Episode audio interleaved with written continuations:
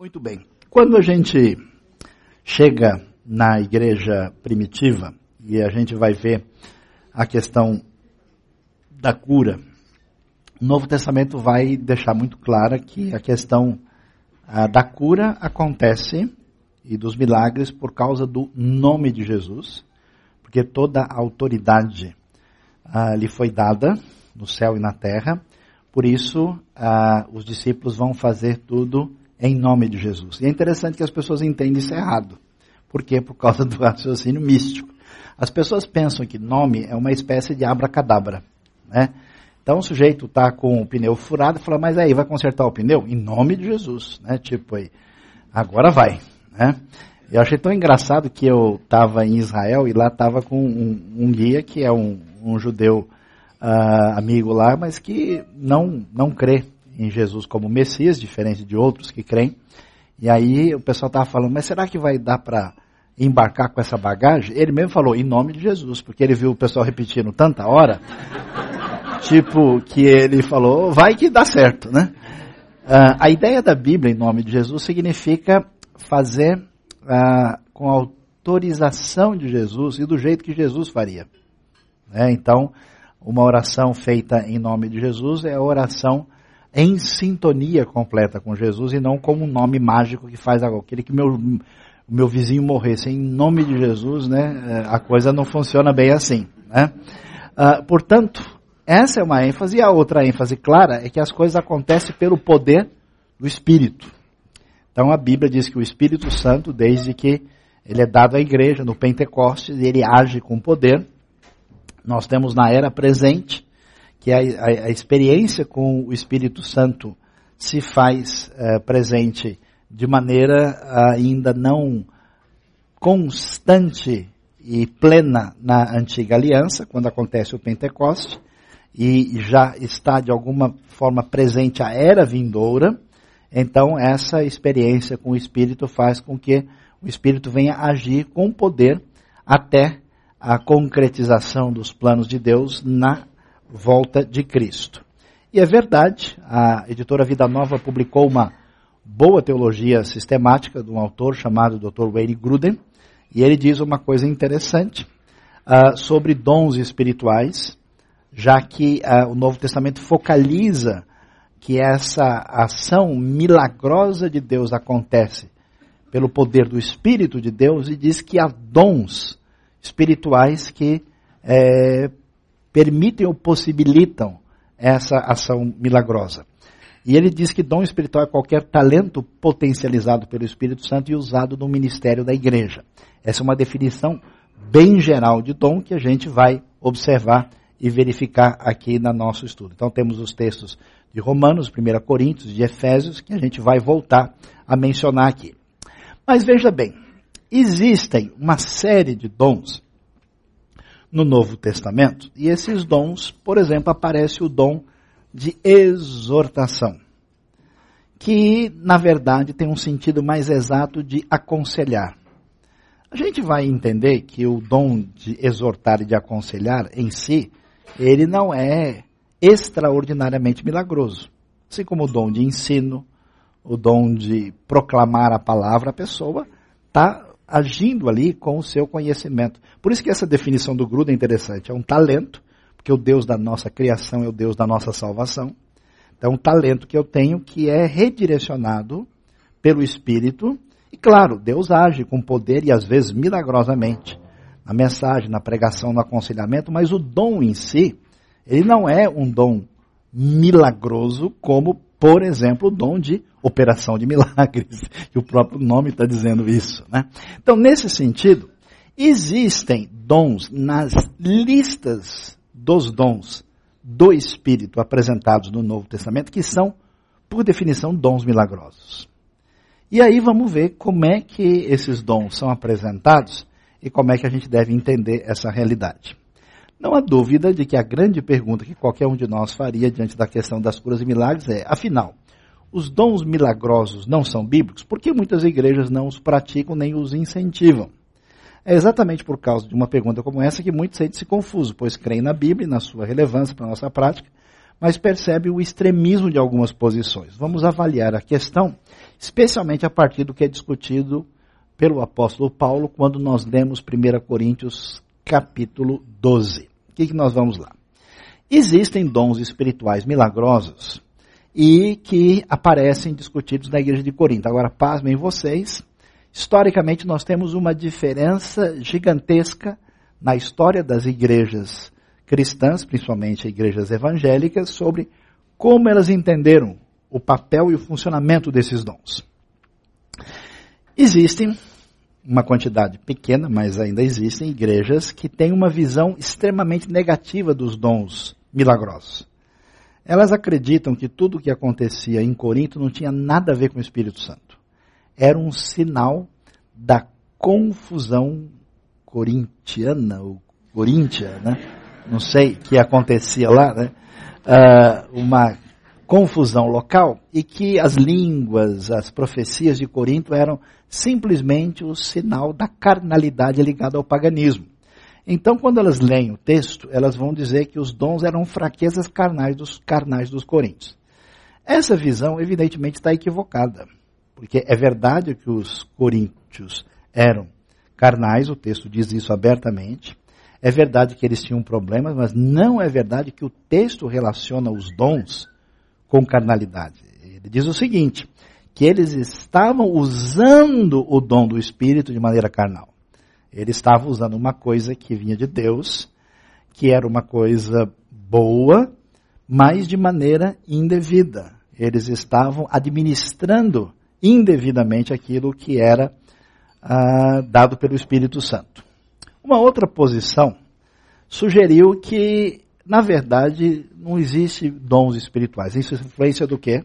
Da visão secular e ateísta não tem dom espiritual. É que Paulo falou que ele falava em línguas, claro, ele falava grego, hebraico, aramaico, latim, e os coríntios também falavam falar em línguas é estudar. É ser amigo do saião, ver um monte de livro assim de língua diferente e tentar ficar aprendendo essas línguas esquisitas. Mas em nenhum momento a gente aprende isso da Bíblia. Eles acham que os dons vinham da mera capacidade humana dos coríntios. Então, o dom de cura é o médico ir lá, dar anestesia, dar remédio para a pessoa. Bom, Deus pode até abençoar o médico, pode abençoar o procedimento, Deus pode abençoar quem faz curso de línguas, mas o texto bíblico não está falando disso. Não é verdade que dom de línguas é, é, estudar línguas estrangeiras e não é verdade que essas curas são humanas. Então, essa visão de que os dons estão ligados com capacidade, capacidade humana não resiste à avaliação do texto bíblico. Uma outra posição, que é bastante comum em círculos muito conservadores, é que os dons eram legítimos. De fato, aconteciam línguas dadas pelo Espírito Santo, aconteciam milagres, sinais, poder de Deus, só que acabou, não tem mais. A ideia é que esses dons tinham um propósito no contexto da igreja primitiva, mas que uma vez que acabou a era apostólica, os dons acabaram com ela. Então os dons eram milagrosamente legítimos, mas já não existem hoje. Então qualquer pessoa que for falar sobre dons espirituais hoje, nessa posição chamada de cessacionista, uh, deve entender que ele está equivocado porque esses milagres não acontecem mais. A outra perspectiva entende que esses dons são legítimos. São cinco ideias diferentes.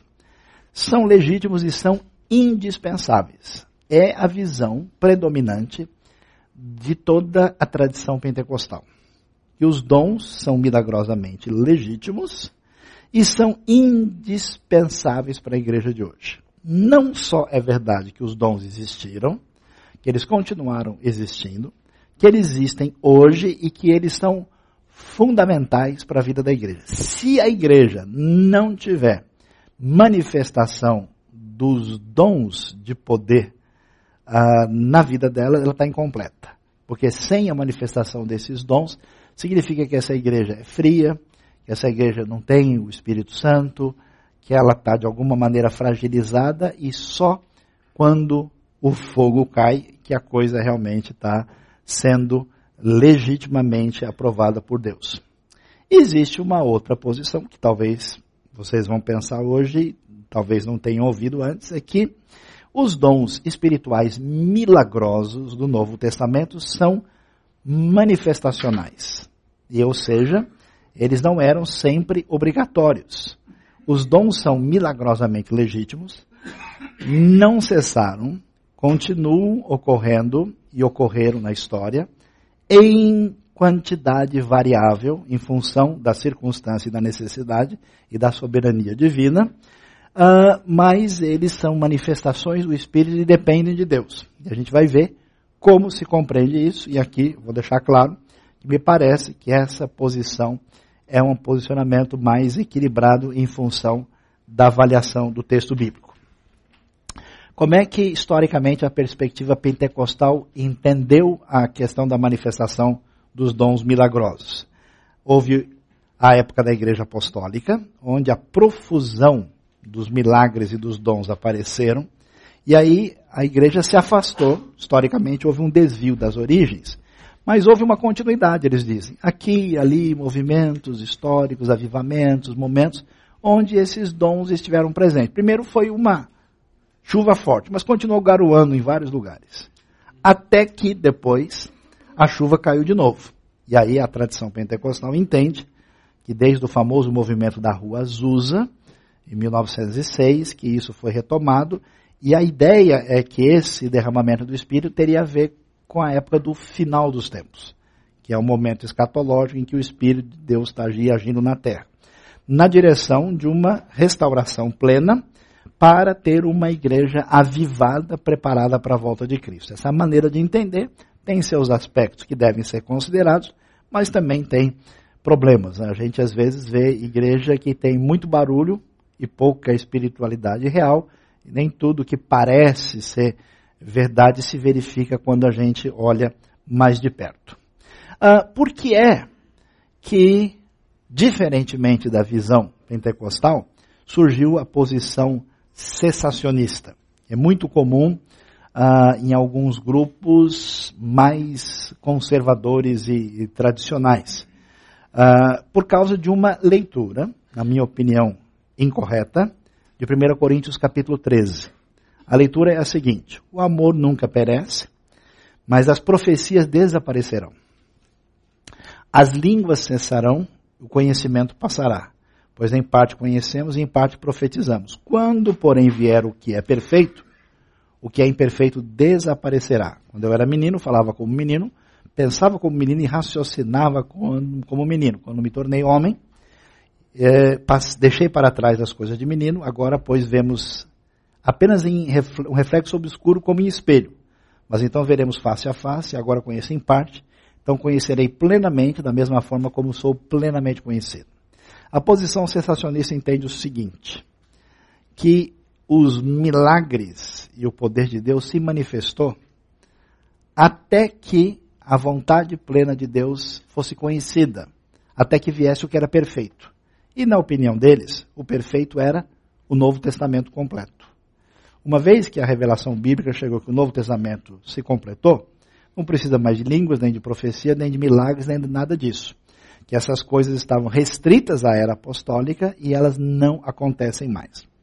Uh, quando você fala de, de um estudo técnico do texto bíblico, onde os estudiosos que conhecem linguística, gramática das línguas originais, a coisa técnica, independente de um posicionamento, dificilmente essa posição é sustentada por qualquer um desses estudiosos.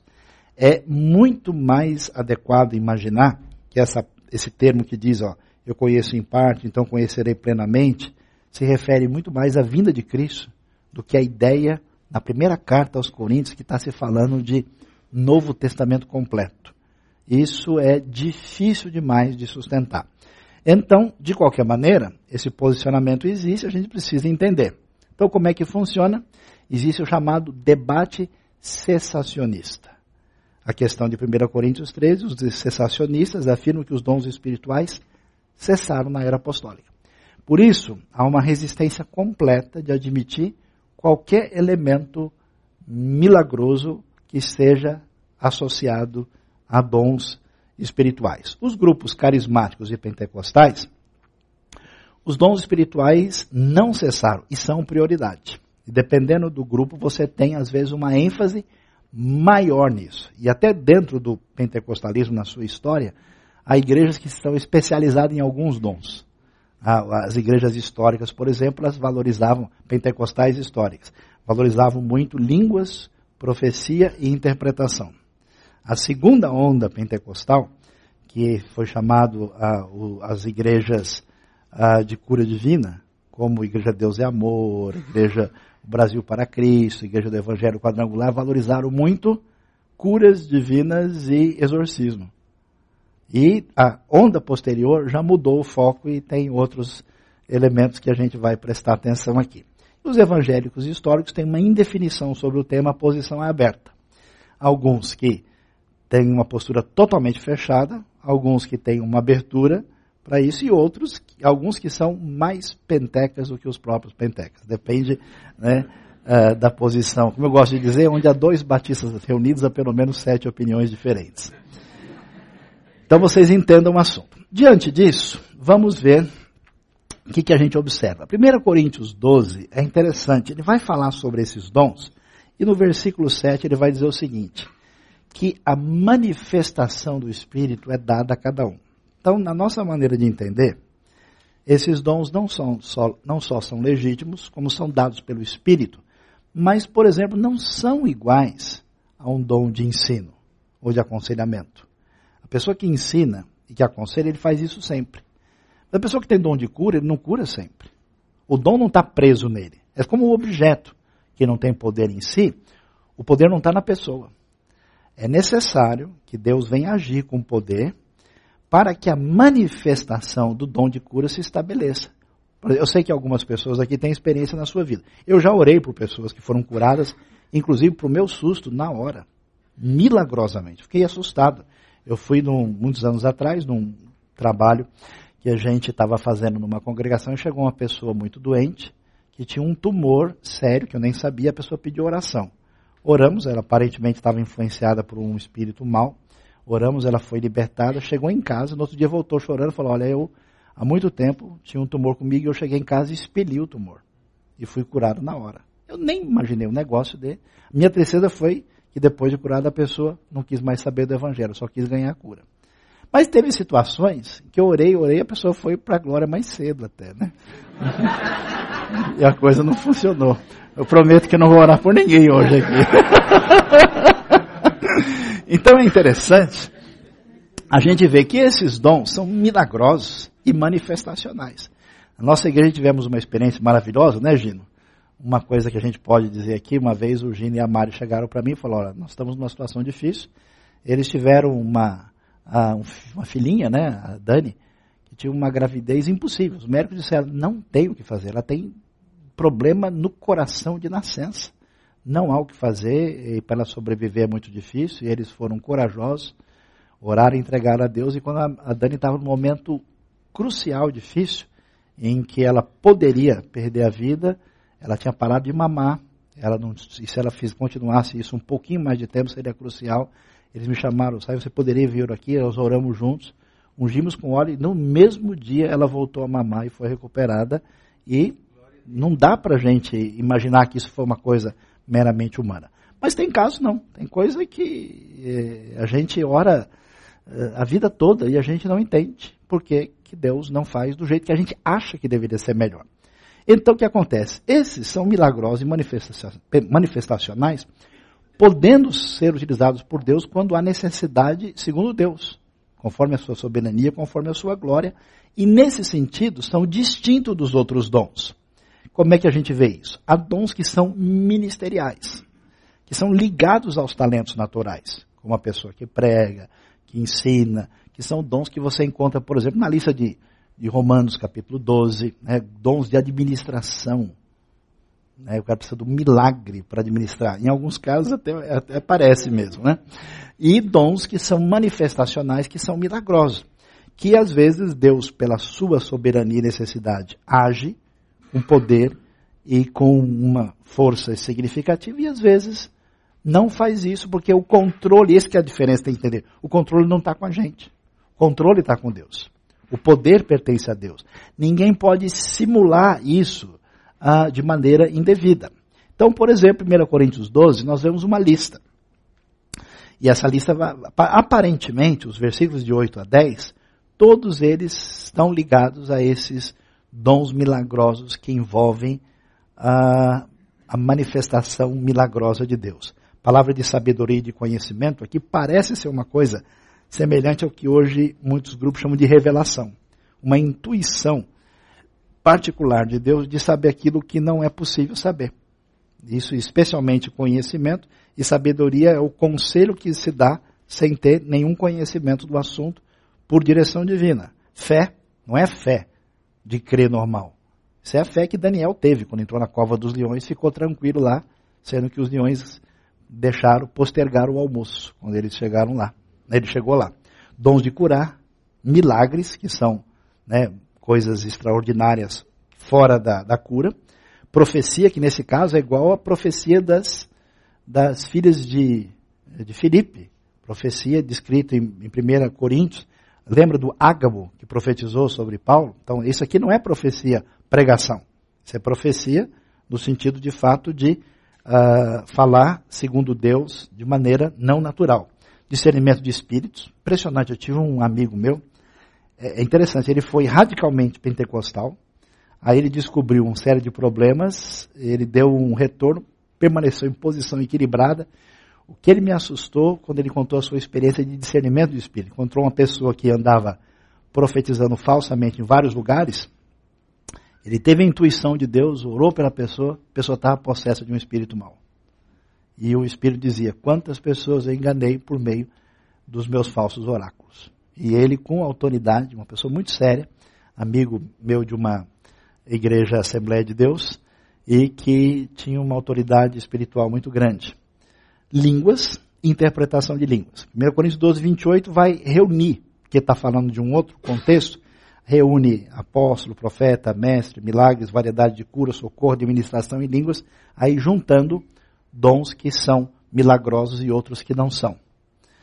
Uh, nós temos outros dons. Nesses dons, aí você vai ver, por exemplo, 1 Pedro fala que fala e que serve. Romanos fala de profecia, serviço, ensino, encorajamento, contribuição, liderança e misericórdia. 1 Coríntios 7 fala de celibato e de casamento. Né? Aí é um contexto um pouquinho diferente. E Efésios vai dar uma lista dos, vamos dizer, dos dons barra função importantes na igreja primitiva: o pastor mestre, o evangelista, o profeta e o apóstolo. Interessante que apóstolo tem um sentido muito valioso e ele é dom de Deus na igreja primitiva. Só que o apóstolo, no sentido ah, original dos primeiros discípulos de Jesus, né, é, eles eram, você pode entender isso quando você lê Atos 1, quando uh, Judas morre, né? E eles estão pensando quem vai ficar no lugar de Judas. Eles falam: precisa ser alguém que, como nós, foi testemunha de tudo o que aconteceu.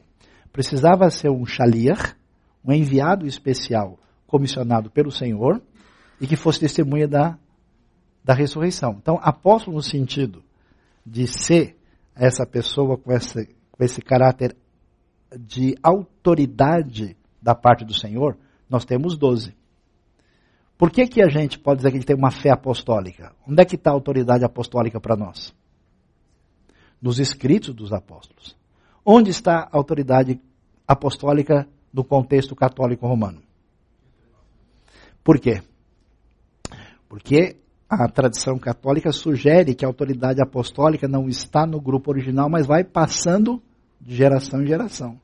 Então, o Papa e o Colégio de Cardeais detém essa autoridade apostólica. A, a, a, a autoridade apostólica não está na revelação, mas está na instituição. Essa é a diferença fundamental. Por isso precisa manter a substituição apostólica. E isso faz com que o catolicismo, diferentemente da perspectiva evangélica, tenha a sua doutrina sempre aberta para as novas encíclicas e decisões da igreja. Porque a igreja é a autoridade máxima. Na tradição evangélica, a Bíblia é a autoridade máxima. Então, essa é a fé apostólica. Agora, se você ler Atos 14, 14, você vai ver que Barnabé é chamado de apóstolo. Mas aí é outra coisa. é um missionário pioneiro. É um fundador de igrejas, não é apóstolo no sentido dos doze. Tem dois sentidos da palavra. Profeta, evangelista, pastor, mestre, muitos desses dons não têm esse elemento de milagroso, direto. 1 Coríntios 12, 7 diz que a manifestação do Espírito é dada para o proveito comum. Isso parece indicar que os dons milagrosos eram manifestacionais. Os dons de Romanos 12, Efésios, 1 Pedro faziam parte da vida diária dos cristãos e estavam relacionados com a personalidade e a capacidade deles, como é o caso do dom de ensino, de misericórdia, de pastor mestre, etc. Já os dons de 1 Coríntios 12 não parecem ser propriedade definitiva do cristão, mas ocorriam em função da necessidade. Quer ver que interessante? É interessante notar que Paulo, apesar de ter sido usado por Deus em curas, não curou Timóteo. Timóteo está com um problema no estômago. Paulo, olha, o negócio está difícil. O que, que Paulo ia dizer? Está amarrado. Queima esse problema, Jesus, está resolvido. Porque que, se Paulo tinha o dom de cura, preso nele ele curava quando ele queria, ele não curou Timóteo, ou porque estava com raiva dele, ou porque falando, deixa ele sofrer mais um pouco para ele aprender. Quer dizer que ele nem sempre que ele queria ele curava. Essa é a diferença que a gente tem que ter do extremismo que nós temos do pessoal que diz que não tem cura de jeito nenhum e o outro que diz que cura tudo quando quer, como quer. Que as duas posições são equivocadas. Então, ele não curou Timóteo, nem Trófimo. Trófimo era o seu amigo Efésio. Ele deixou Trófimo doente em Mileto, segundo Timóteo 4,20. E aí a pessoa pensa, puxa, foi por causa do Trófimo que Paulo foi preso, lembra?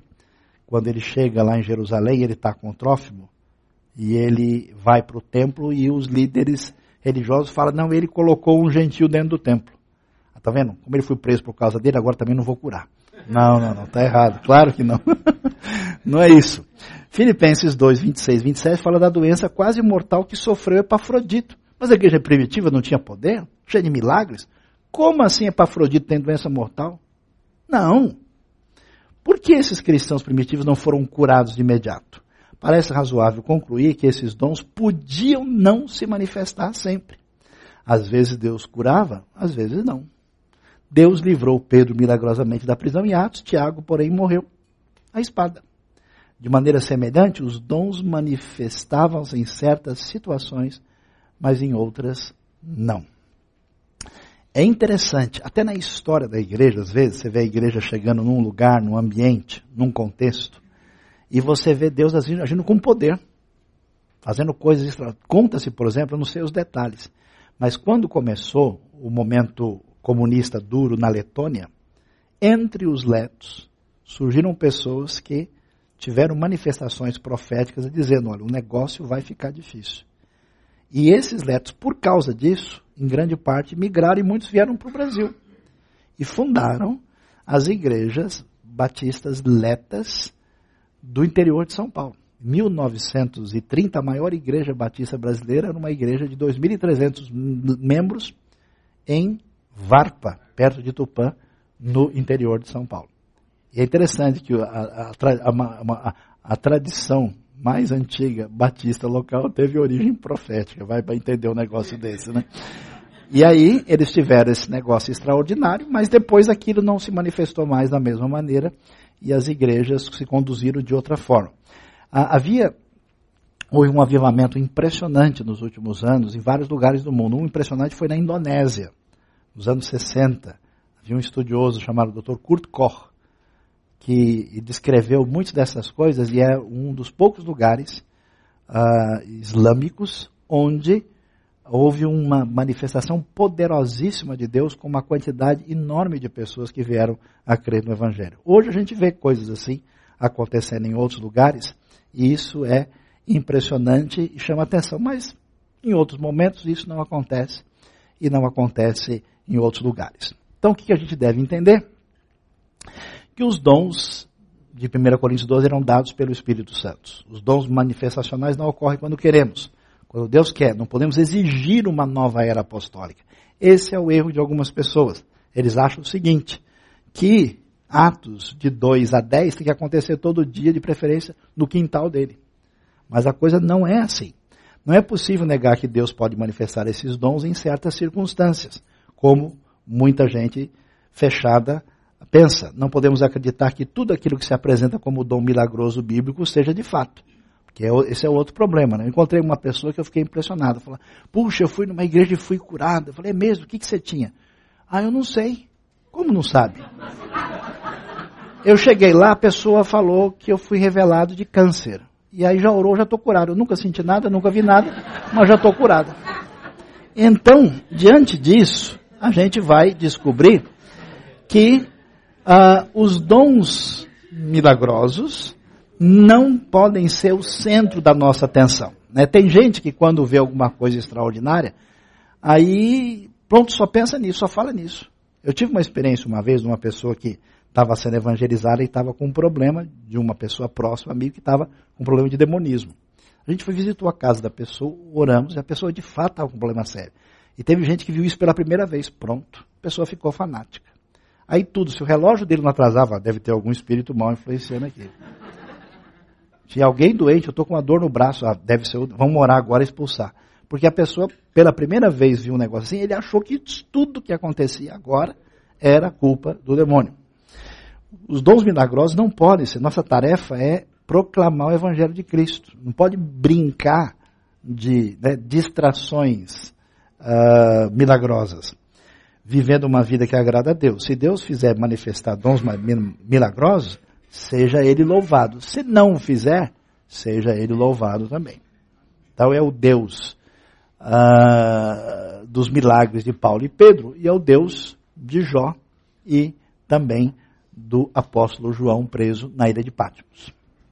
O que, que acontece? A coisa muda de figura quando a gente vê um novo movimento que surge na história da igreja brasileira e do mundo chamado neopentecostalismo que acontece no final dos anos 70, começo dos 80, surge uma mudança, surgem igrejas como a Universal, a Igreja Internacional da Graça, e algumas características que nesse movimento mudam em relação tanto ao pentecostalismo histórico, como em relação às igrejas tradicionais históricas.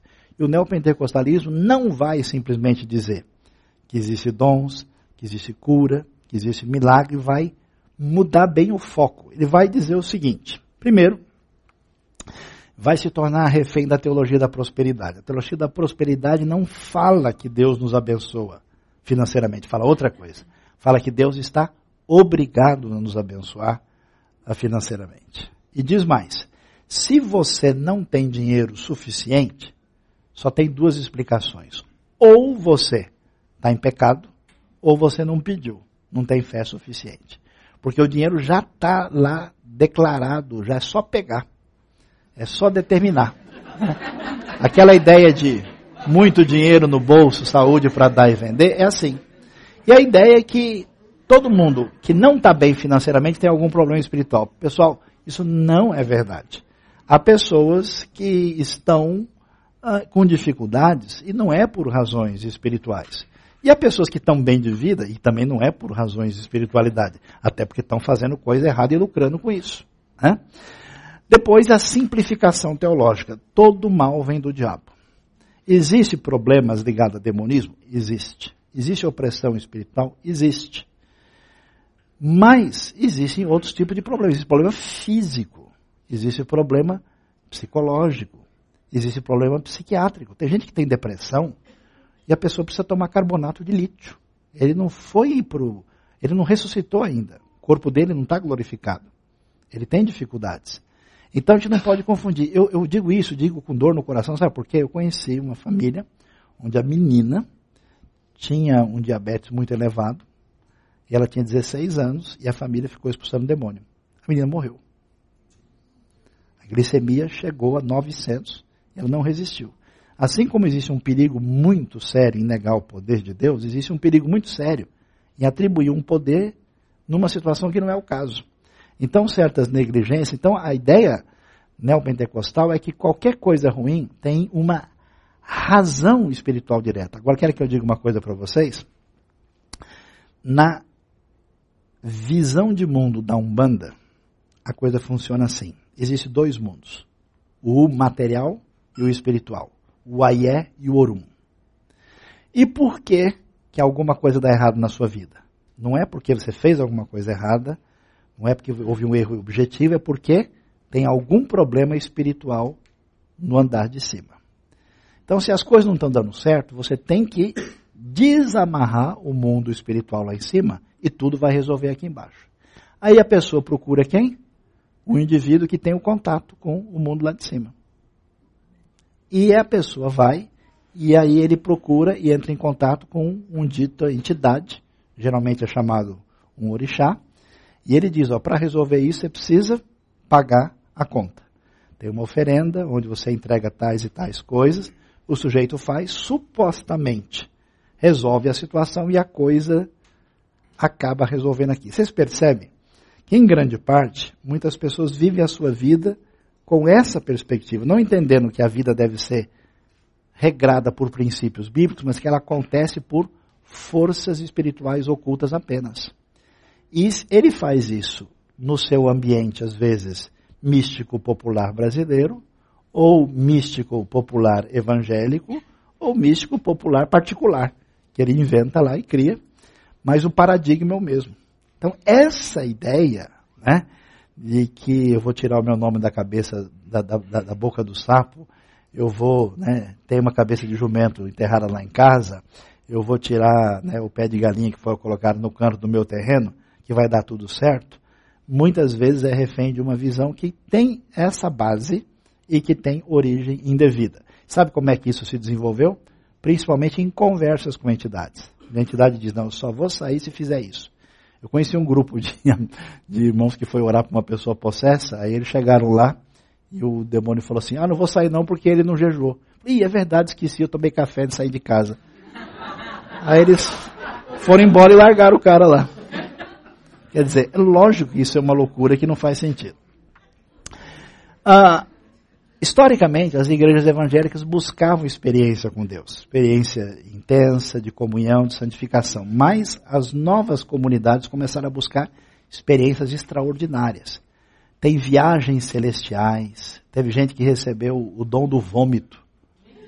É, a pessoa ficava supostamente tão bem que ele vomitava tudo. Qualquer coxinha da, da Largo 13 tem o mesmo poder, né? Ah, coisas estranhas, dom da lagartixa, colava a pessoa na parede, coisas assim que não fazem sentido. Eu vi pessoas que iam para reuniões onde as pessoas caíam desacordadas e a mulher dizia, ah, eu tenho receio porque na hora tem que cobrir logo, porque senão a pessoa cai de uma maneira constrangedora. Como é que pode ser o Espírito de Deus derrubar uma pessoa para a pessoa ficar publicamente de maneira constrangedora? Tem alguma coisa fora do lugar nesse tipo de comportamento uma hermenêutica diferente. Não se estuda a Bíblia para entender o texto adequadamente.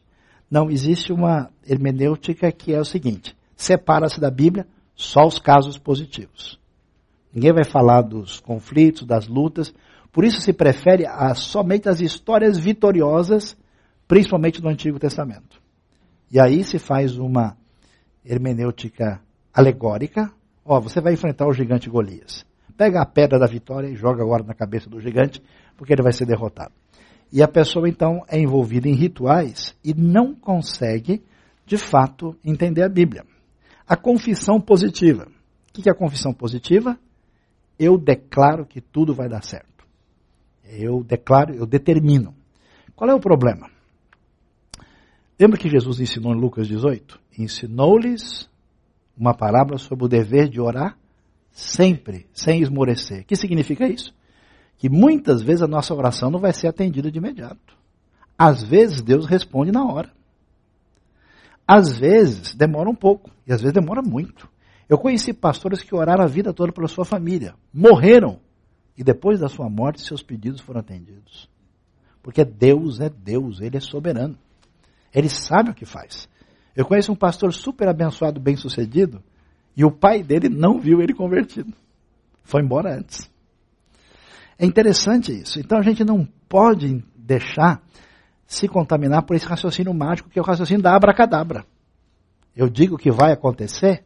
Às vezes, preste atenção, Deus toca alguém com poder, com direção do Espírito, que a pessoa tem uma convicção do Senhor e fala um negócio e aquilo acontece.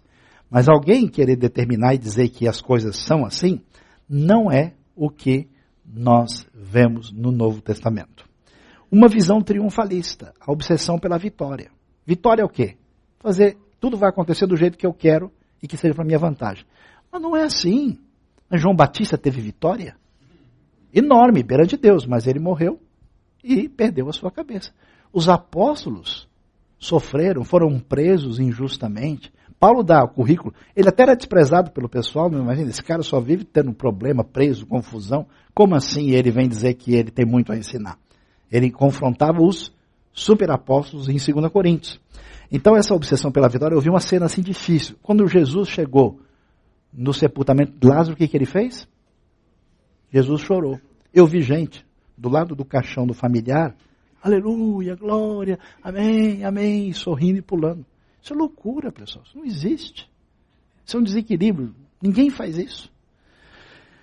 A batalha espiritual são mecanismos que as pessoas desenvolvem para tirar os demônios dos lugares. Eu estava uma vez num certo lugar e descobri que o pessoal ah, tinha tido a compreensão que aquela cidade estava com alguma influência espiritual localizada no lugar que precisava tirar o demônio de lá.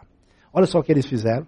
Receberam lá o entendimento, eles disseram que é espiritual, eu duvido muito, onde algumas pessoas consagradas urinaram numa grande vasilha, e ao fazer isso, doze homens e mulheres reuniram isso e alugaram um helicóptero para jogar a urina na cidade. Para que quando a urina caísse no lugar, expulsasse os demônios lá. Eu nem duvido que os demônios tenham saído. Demônio, gato, cachorro, pessoa, todo mundo saiu fora. Né? Inclusive a gente. Eu falei, deixa eu ir embora antes, né? Porque são rituais que não fazem sentido. Pessoas que dizem, não, se a gente é, chegar no lugar e jogar óleo não sei aonde, der voltas na cidade, fazer um ritual cinza, amarrar uma fita do vermelha do sangue de Cristo em tal lugar. Você já viu Paulo fazer isso em algum lugar? Paulo, vamos pregar em Efésios? Em Éfeso, vamos, vamos dar voltas na cidade e fazer isso, aquilo. Ó, se fosse eu, se esse negócio de circundar a cidade para derrotar o espírito pelo poder de Josué em Jericó, eu mandava dois astronautas evangélicos em torno da terra, dava várias voltas. Não faz sentido. O clientelismo, que é uma relação onde muitas pessoas hoje não têm mais uma relação de membro da comunidade. Ele vai no lugar, paga a sua bênção, recebe e vai embora. É um tipo de relação que não é do Novo Testamento. O sincretismo com os cultos afro-brasileiros e com outras religiões. Na medida em que esses grupos às vezes são tão radicais na sua polêmica anti-católica e anti, ah, vamos dizer, cultos afro-brasileiros, eles acabam é, imitando e sendo sincréticos nos seus rituais. Um dia eu vi uma propaganda na televisão da Noite da Mesa Branca onde um monte de mesa com toalha branca ia ser colocada e as pessoas iam passar para colocar as mãos para resolver os problemas dos maus fluidos na sua vida. Muito difícil imaginar que dá para a gente associar isso com os ensinos do Novo Testamento. E o uso intenso da mídia. É uma igreja, uma comunidade que se deslocou das relações interpessoais e se tornou uma relação puramente midiática e eletrônica, e isso não é saudável. Diante disso, a gente precisa crer no poder de Deus, orar, pedir a bênção de Deus, mas a gente precisa também de discernimento. E a Bíblia manda a gente pensar assim. Por isso a gente deve perguntar se os milagres são verdadeiros. Porque tem gente que diz que teve um milagre a partir da sua própria atitude pessoal. Tem gente que diz que experimentou um milagre num ambiente religioso não cristão num ambiente religioso ligado à cristandade, ou dentro de uma igreja, a pergunta é: será que é verdade? Os milagres da Bíblia, eles eram inequívocos. Ninguém vai falar, ah, será que é isso mesmo? Então a gente precisa ter ah, o discernimento ah, e também a postura de avaliar. A Bíblia fala em milagres, nós cremos no poder de Deus e que Ele não só pode fazer, como tem feito e faz milagres em muitas vidas ainda hoje. Todavia, nem tudo aquilo que se apresenta como milagroso vem necessariamente de Deus. Daquilo que normalmente é chamado de milagre, podemos apontar três origens: divina, pessoas que são curadas e que Deus age milagrosamente, humana, interessante, as pessoas que conhecem bem a, a, a questão do impacto psicológico no ser humano vai descobrir, e sabem disso, que pessoas sobre forte influência de um pensamento positivo ou negativo acabam tendo decorrências psicossomáticas impressionantes. Na tradição uh, mística dos gurus indianos, tem um pessoal que entra num processo de meditação, onde eles vão diminuindo assim a sua, quase letargicamente, e o cara fica como que quem está dormindo durante vários dias, e depois ele retorna. O poder da mente humana, criada por Deus, é muito grande. E algumas coisas são coisas que se explicam a partir da questão psicológica. E existe coisa diabólica. A Bíblia fala sobre isso. Que existem milagres e sinais que podem ser feitos por Satanás, que se possível for, enganariam até os escolhidos. Então eu conheço pessoas, né, que se envolveram com determinados cultos místicos e parecem de fato ter experimentado uma espécie de milagre uh, ligados ao mal. E a, a, história de pessoas que foram libertadas disso, que dizem que de fato eles experimentaram, por exemplo, uma cura, mas ficaram escravizados por aquele espécie de espírito durante toda a sua vida, até que eles fossem libertados. Então, diante disso, o que, que a gente precisa ver? Alguns exemplos bíblicos. Os magos do Egito, lembra que faziam coisas impressionantes? A advertência de Deuteronômio 13, olha, o Senhor Deus, ele vai permitir que se vocês encontrarem um profeta que faça um sinal o Senhor está testando vocês para ver se vocês amam o Senhor. Porque se vocês estão atrás só de milagre, o cara fez milagre, acabou. Alguém de vocês já ouviu falar, por exemplo, no, no, no acontecimento de uma comunidade que se tornou chamada Comunidade da Santa Vó Rosa? Então é um grupo, originalmente pentecostal, que acabou é, indo numa outra direção e que uma senhora, que era da comunidade que se entendia que tinha dons de Deus, foi declarada por revelação que ela era o Espírito Santo esperado. E ela foi assim instituída como tal, faleceu, e a comunidade até hoje faz oração e cura em nome da Santa Avó Rosa, que é o Paráclito, Espírito Santo revelado. E é claro que isso afastou-se completamente do Novo Testamento, mas o impressionante, se é verdade ou não, a gente tem que averiguar, que muitas pessoas afirmam, eu recebi tal graça, teoricamente, pela influência da Santa Avó Rosa. Por isso o discernimento é importante. A adivinhação da escrava de Filipos, que a gente vê lá, o poder de Satanás de disfarçar-se em anjo de luz, 2 Coríntios 11. E Apocalipse fala do poder da besta que faz descer fogo do céu. Imagina, a pessoa descer fogo do céu na sua frente, fala, não, só pode ser especial de Deus isso aí. Essas são evidências suficientes do poder diabólico de operar milagres. Por essa razão, a advertência de Jesus aos cristãos para não seguirem falsos profetas volta-se exatamente para o aspecto milagroso, onde surgir falsos cristos e falsos profetas farão grandes sinais e prodígios, de modo que se possível, que se possível for, enganariam até os escolhidos. Portanto, meus queridos, apeguem-se à palavra de Deus, estudem a Bíblia, firme-se na palavra. Qualquer pessoa fora da palavra pode ser enganada. Portanto, o discernimento necessário diante de possíveis milagres é importante. Por exemplo, eu conheço gente que diz que foi milagrosamente curada é falso diagnóstico. A pessoa teve informação errada. Eu vi um sujeito uma vez dar um testemunho. Lembra dos carros antigos que tinham o, o, o negócio de marcar o combustível? E era né, mecânico. Quando você colocava de um jeito, ele caía. Então ele foi e estacionou o carro e de uma maneira que a boia mexeu, e o carro, o combustível marcou meio tanque. Claro, porque a boia mudou de lugar. Ele foi lá na frente e contou um testemunho que Deus tinha multiplicado a gasolina dele no meio do caminho porque ele estava indo para a igreja. E todo mundo achou o máximo. É claro que isso não aconteceu. Então tem suposta cura que é bobagem. Às vezes tem cura de sintoma psicossomático. Então dizer, a pessoa estava com dor na cabeça, estava com dor nas pernas, dor na coluna, e alguém orou se sentiu melhor. Isso não é exatamente um grande milagre. Há coisas que a pessoa melhora e que é simplesmente, como, como os médicos conhecem muito bem, efeito placebo. Aí o cara chega no consultório apavorado lá, dá um, um copo d'água para ele. Ah, agora, nossa, agora estou me sentindo tão bem. e não aconteceu nada. Há curas que são momentâneas. Ou seja, a pessoa, por reação do organismo, por uma circunstância, tem uma melhora. Não quer dizer que ela foi curada. Infelizmente, eu pessoalmente vi gente dizer: olha, aconteceu isso comigo, eu estava mal, e agora finalmente eu estou curado, estou bem, está tudo certo. Dois meses depois faleceu. Porque houve um, uma reação do organismo, a doença de certa forma ficou ali controlada, mas ela não foi curada de fato, e infelizmente, uma pessoa ainda nova faleceu. Há curas que são naturais. O que eu já ouvi de gente falar do milagre que o seu filho, quando era criança, tinha a bronquite. E depois, agora que ele chegou na adolescência, não tem mais, e foi graças ao óleo especial de Jerusalém que eles trouxeram. E uma boa parte das pessoas tem bronquite quando é criança e depois de um tempo a pessoa melhora. Existe cura natural que, às vezes, indevidamente atribui-se milagres. E às vezes o que incomoda é o ambiente de cura que muitas pessoas promovem. Ou seja, no Novo Testamento a coisa é muito simples.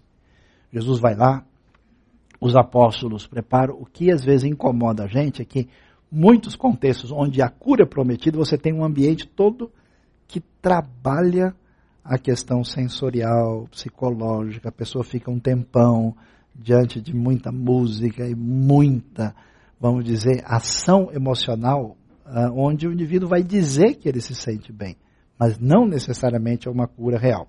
E o problema é que há hoje muitos chamados pregadores de cura que têm uma postura que eu diria muito cômoda. Ele diz o quê? Não, eu vou curar você agora fazendo a oração e o ritual certo.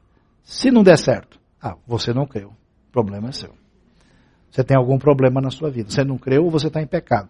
Ou seja, a pessoa, né?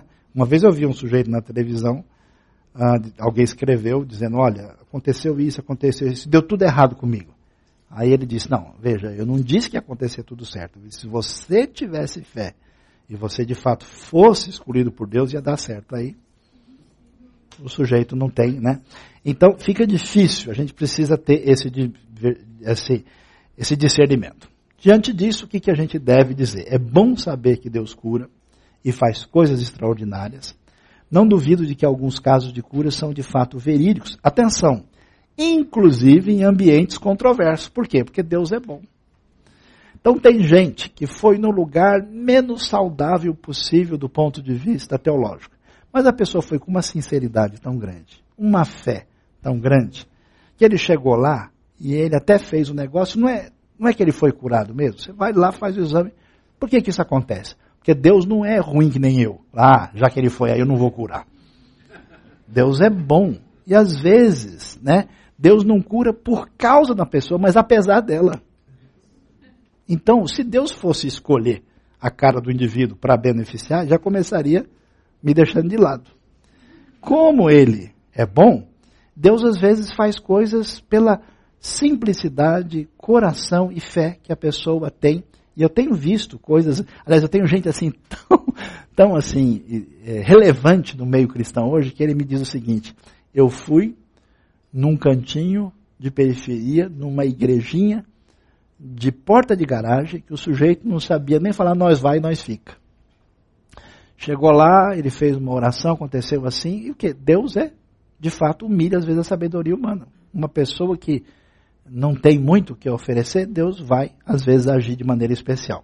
Pessoas sinceras confessam algumas vezes curadas, mas se levarmos em conta a propaganda, os diversos pastores já listrados, o número de casos possivelmente legítimos, em tudo que a gente ouve é bem pequeno. Se você for ver de fato né, o que realmente aconteceu, é limitado. É provável que, feitas tais considerações, não aconteçam muito mais curas verdadeiras em igrejas ditas de milagres do que em outras igrejas. Eu conheço tantas histórias de gente que foi abençoada milagrosamente por Deus em tantos contextos que isso nunca foi divulgado, explorado, trabalhado. E às vezes você encontra ambientes onde isso é trabalhado uh, de maneira mais uh, pública.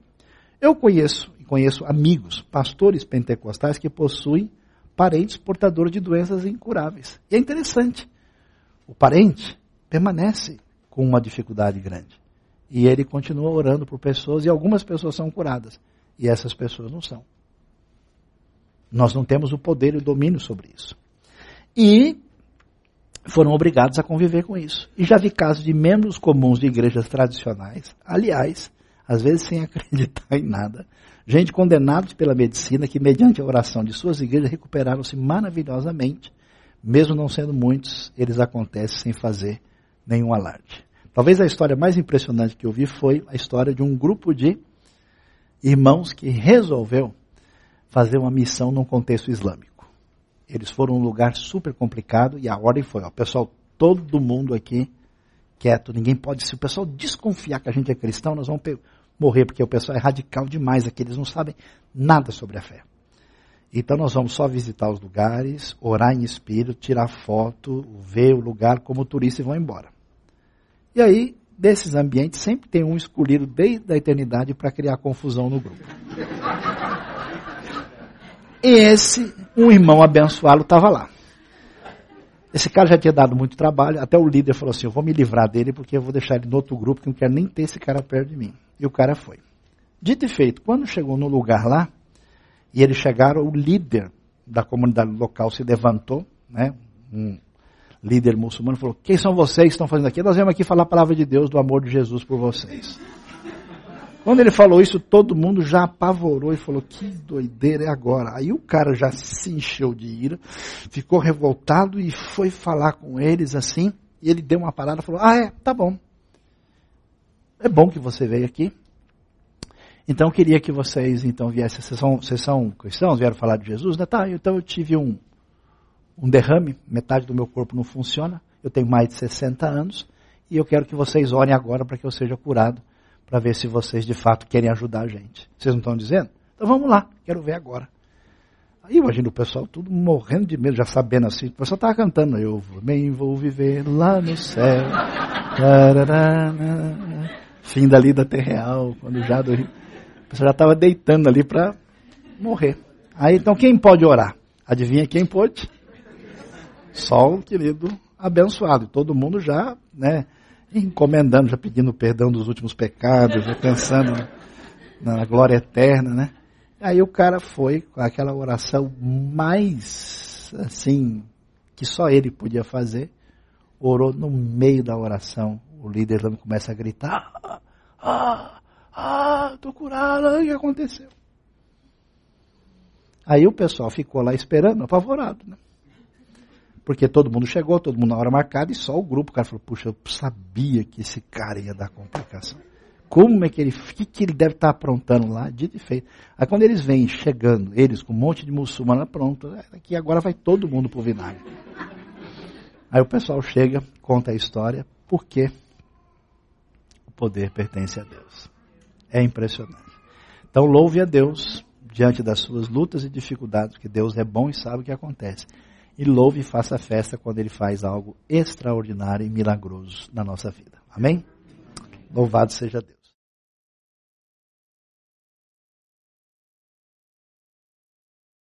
Vamos abrir um tempinho aí, que nós temos para as últimas perguntas e questões levantadas diante da nossa reflexão a respeito do assunto. Vamos lá? Pois não, vamos chegando aqui.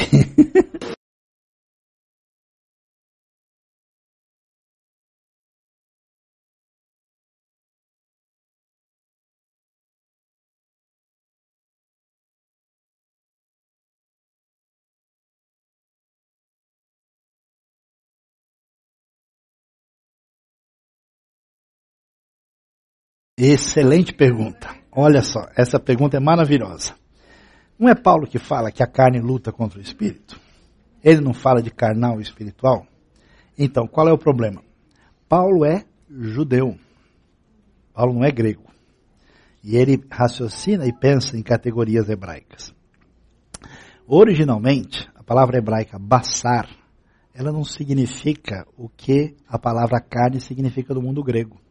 Né? Por exemplo, Gênesis 6. O meu espírito não agirá para sempre no homem, porque ele é carne, porque ele é basar. Provavelmente ali significa porque o ser humano é mortal, ele é frágil. Não que ele associe carne com uma coisa ruim e má. Então, no pensamento de Paulo, carne não é corpo.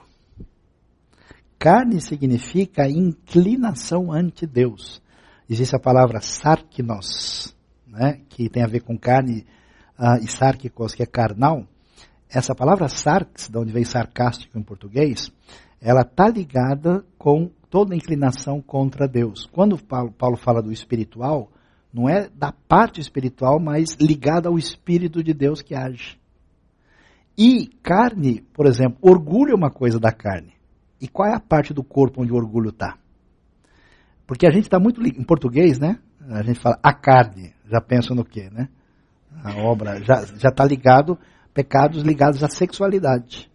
Mas a ideia da Bíblia é que uma coisa espiritual é uma coisa feita em conformidade com a vontade de Deus. Por exemplo, ajudar pessoas doentes que estão sofrendo, agindo com misericórdia, fazendo coisas físicas é espiritual. E ter orgulho e inveja, que não é uma coisa nada constatável, é uma coisa carnal. Então é muito importante, porque quando a gente lê a Bíblia, a gente lê com os nossos óculos, né? E o nosso óculos brasileiro, ele é um óculos ocidental, latino, meio greco-romano, com uns temperos a mais. E a gente precisa recuperar a categoria da maneira como o leitor escreve. Então, de fato, a palavra não significa isso como a gente imagina.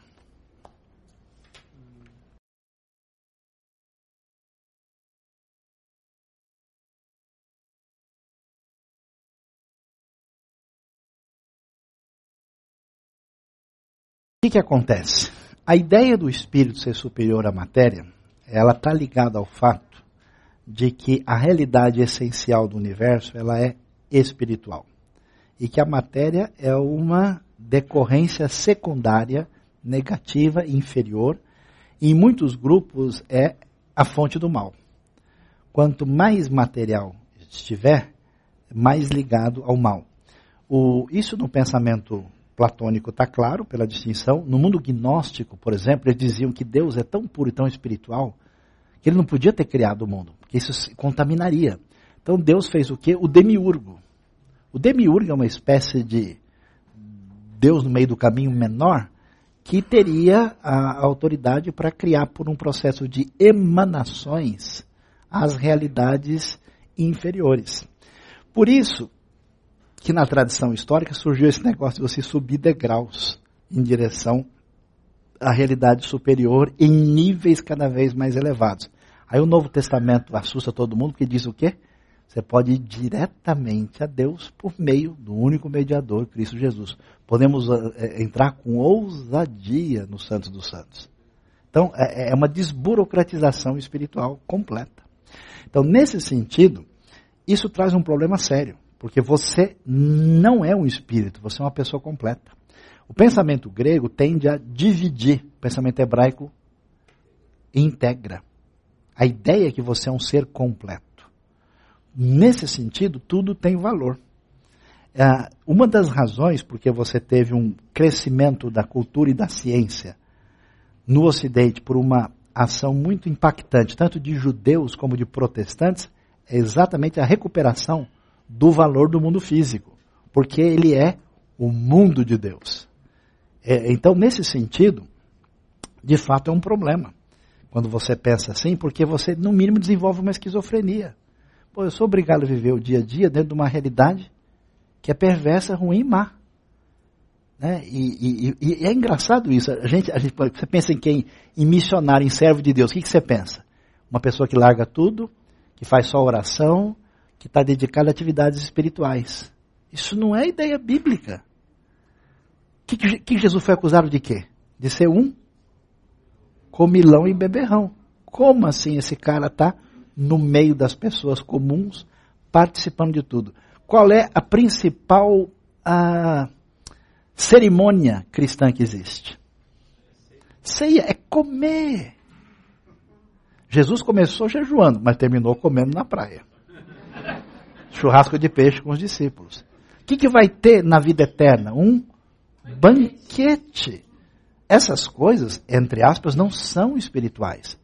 Por isso é que o pessoal fica louco. Eu percebo pessoas que querem, entre aspas, ser melhores crentes, e eles são, na verdade, místicos pagãos, e eles começam então a deixar as coisas, entre aspas, desse mundo e virar a pessoa. Ah, mas é difícil ter uma vida espiritual. Você é maluco.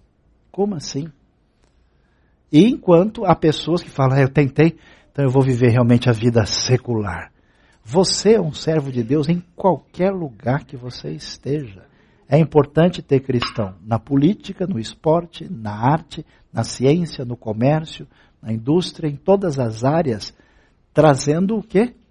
Sendo sal da terra e luz do mundo. Por isso que eu, eu gosto de brincar, né, que Deus quer que a gente seja diferente, o pessoal é, é, prefere ser esquisito. Né? Eu achei engraçado, uma vez estava conversando com um cara na universidade, e ele falou, mas você é crente mesmo? Mas é pastor? Eu falei, por quê? Porque não parece. Falei, por quê?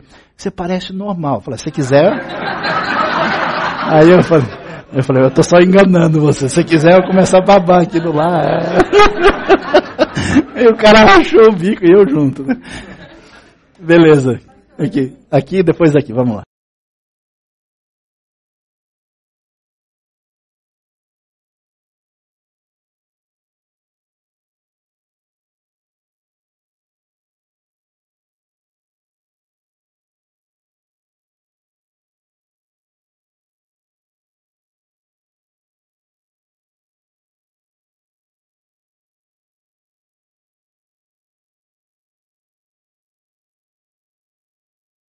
Ah, o texto é de 1 Coríntios 13, diz, ainda que eu falasse a língua dos anjos. Ponto. A gente não tem mais nenhuma referência. Ah, alguns intérpretes dizem, Paulo está falando uma sugestão, que os anjos existem, eles se comunicam, deve haver uma linguagem deles, e que ele faz uma suposição. Não está fazendo uma constatação que ele conhece essas línguas. Ah, por que existe uma tradição eh, exegética muito forte e aí uma coisa estranha para quem vem de um contexto de igreja histórica é que o, o, as línguas e, os, uh, e, a, e, as interpretações proféticas parecem ser uh, dadas por uma espécie de ministração de algum espírito angelical no culto. A ideia de que, por exemplo, a mulher deve ter o sinal na cabeça por causa dos anjos.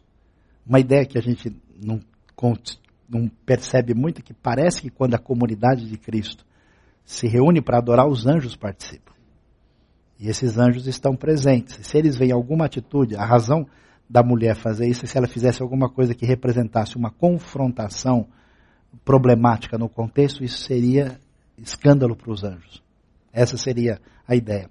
E como esses anjos estariam envolvidos nessa interação de manifestação de dons, então surgiu a sugestão de que línguas ou profecias pudessem ter uma ação do Espírito por meio do serviço angelical, já que eles são espíritos ministradores que estão atuando em favor daqueles que vão herdar a salvação. Então isso fortaleceu. Agora, na verdade, não há como dizer nada a respeito disso, porque ninguém nunca constatou nenhuma língua angelical, não avaliou, não comparou. A questão das línguas que acontecem no cenário aí, existe de fato esse fator curioso. Uh, e aí tem dois caminhos. Uh, uma parte dos estudiosos dizem o seguinte, que as línguas, elas não são, uh, especialmente línguas em Corinto, elas são línguas estáticas, que alguém fala em êxtase, elas não são idiomas. Elas são uma manifestação de alguém em êxtase, que fala não palavras que são encontradas na estrutura linguística de alguém, a pessoa entra em êxtase e isso tem um significado espiritual, que é traduzido pelo intérprete. Nesse sentido, estaria fora de qualquer avaliação linguística. Um pouco complicado pensar desse jeito por várias razões. A outra ideia é que línguas são como em Atos 2, onde o texto diz na sua própria língua materna. Né? Tem duas palavras, né? no grego é dialecta e glossa. E, e, sendo língua como uh, materna, aí é um fenômeno linguístico. Quando, por exemplo, em Atos, cada um ouvia na sua própria língua, então, de fato, houve um milagre de... Eh, nesse caso, aí a maior parte dos fenômenos que a gente ouve não parece ser um milagre de idioma. Né? Mas o assunto está aberto a muita reflexão aí. Outro dia a gente marca outro estudo só sobre línguas. Vamos lá. Aqui que estava aqui, depois aqui, depois aqui.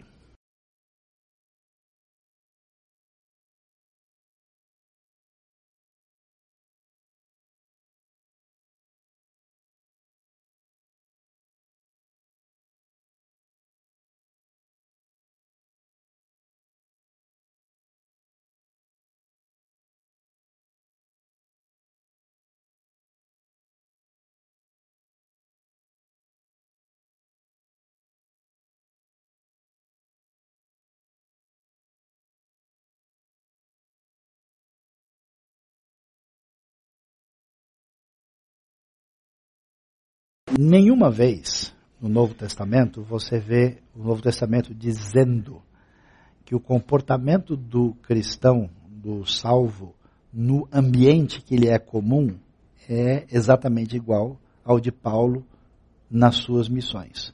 Jesus disse o que? Ninguém é profeta da sua própria terra. Então, assim, quando você está na sua casa, no seu ambiente de trabalho, na sua escola, onde você está, se você quiser transformar aquilo uh, em Paulo, em Atenas, em Éfeso, você certamente vai ter que sair de barco à noite, escondido, ou atravessando a muralha. Porque não funciona assim. Nos ambientes onde você tem um contato constante, a diferença que é feita é pelo seu testemunho, pela sua vida. Então, no, por exemplo, tem gente que, que, eh, como eu gosto de dizer, né, evangélico é xiita, o muçulmano é xiita, o evangélico é chato.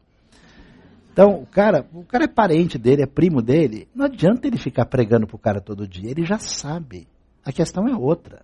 Ele deve orar e conviver e mostrar a diferença do evangelho na vida dele. Por quê? Porque ninguém abre o coração de ninguém. A pessoa que dá lugar e o espírito é que age. Quando a pessoa, pela sua vida, é, se interessar e você for coerente, ela vem atrás de você. Se você for uma pessoa de confiança, espiritualmente relevante, primeiro espaço na vida da pessoa, ela fala: escuta, eu queria conversar contigo uma hora, pode ser? Agora, se você tem uma vida complicada, a pessoa olha para você e fala: se esse cara for para o céu, eu vou para outro lugar, estou fora. Eu já vi gente descrever assim: isso aí é salvo, que ah, que ah, que ah, dando risada. Aí não dá. Agora, Claro, se eu estou numa campanha evangelística, missionária e vou anunciar, é uma coisa. Eu vou anunciar quem não conhece. Mas as pessoas próximas de mim, a minha vida é a primeira referência, segundo o meu contato pessoal e terceira a oportunidade que Deus abre. Porque mesmo em Atos você vê que tudo que acontece era o Espírito abrindo a oportunidade para alcançar aquela pessoa. Não é que Paulo falava aleatoriamente. Ele era conduzido a situações. Nesse sentido, a gente precisa ter discernimento. Tá? Ah, e aí vale muito, ah, especialmente numa sociedade que, de certa forma, se entende como cristianizada e influenciada pelo Evangelho. Ah, tínhamos aqui, depois aqui.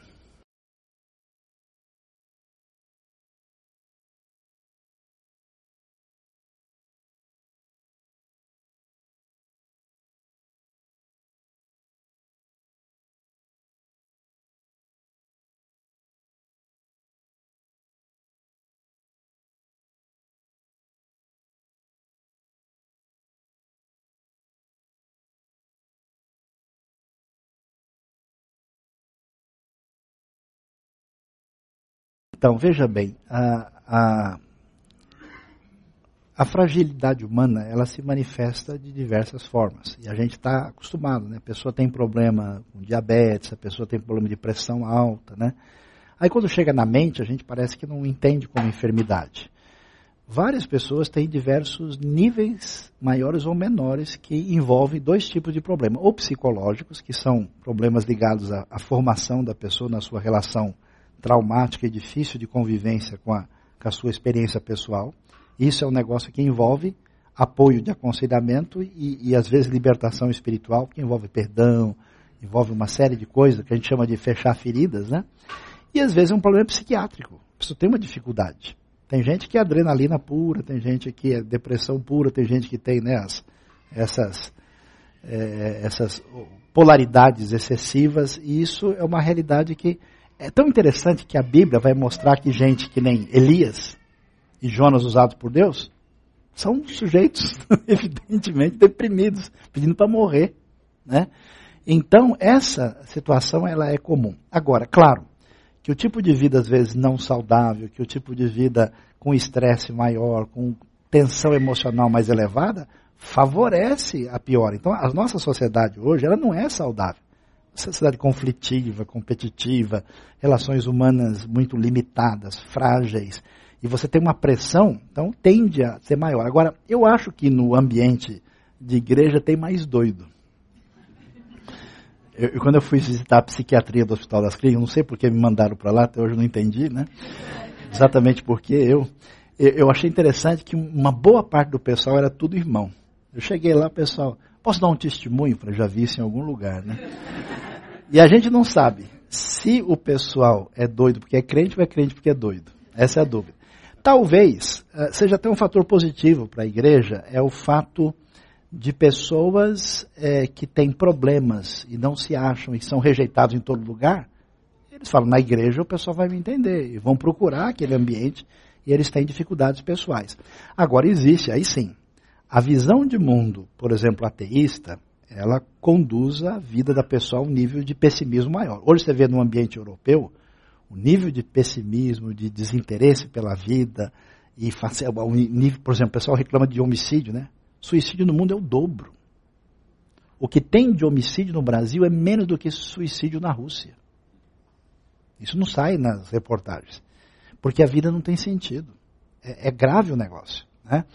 Ah, e, ao mesmo tempo em que você tem isso, no mundo místico, onde a pessoa é levada toda essas, essa falta de parâmetros, de condução da vida por princípios, surge um número maior de, de desequilíbrios pessoais onde a relação com a espiritualidade pode ser doentia, mesmo sendo uma espiritualidade dita evangélica. Então tem gente que quando vai para a igreja, piora.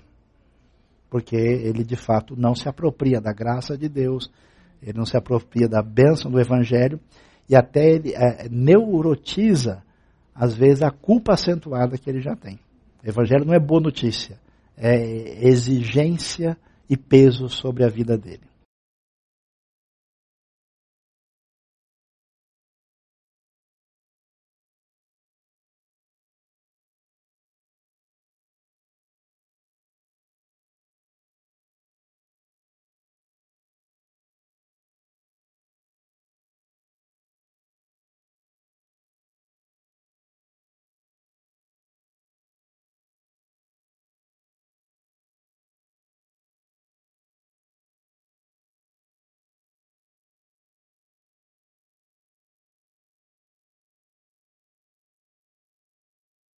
Esse, esse texto é muito importante e é um dos textos mais complicados e mais mal entendidos do Novo Testamento.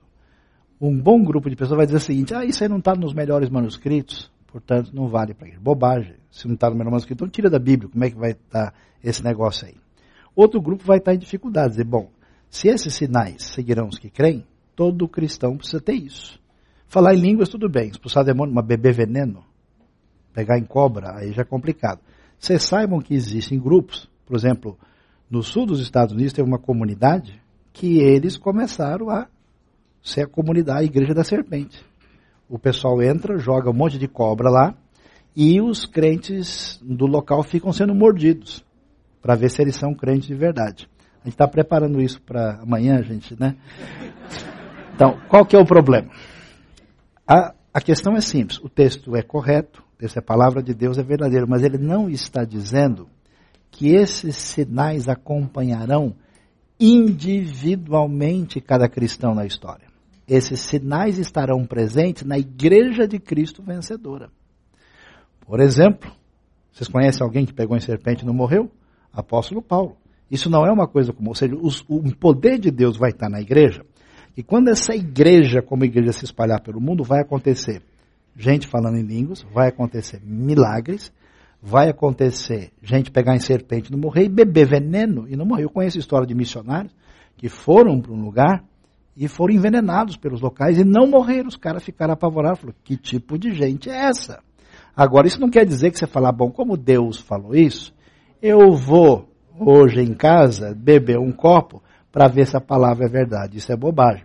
Então, isso não significa que todos esses sinais seguirão individualmente todas as pessoas que crerem em qualquer momento da sua vida. Isso é fundamental, porque o sujeito rejeita o texto ou ele faz loucura com o texto. Tá bom? Uh, nosso tempo acabou. Não dá para a gente prosseguir, porque já são meio dois. A gente respeita o horário pessoal que tem aí, tá? Muito obrigado. Deus abençoe a todos. E satisfação.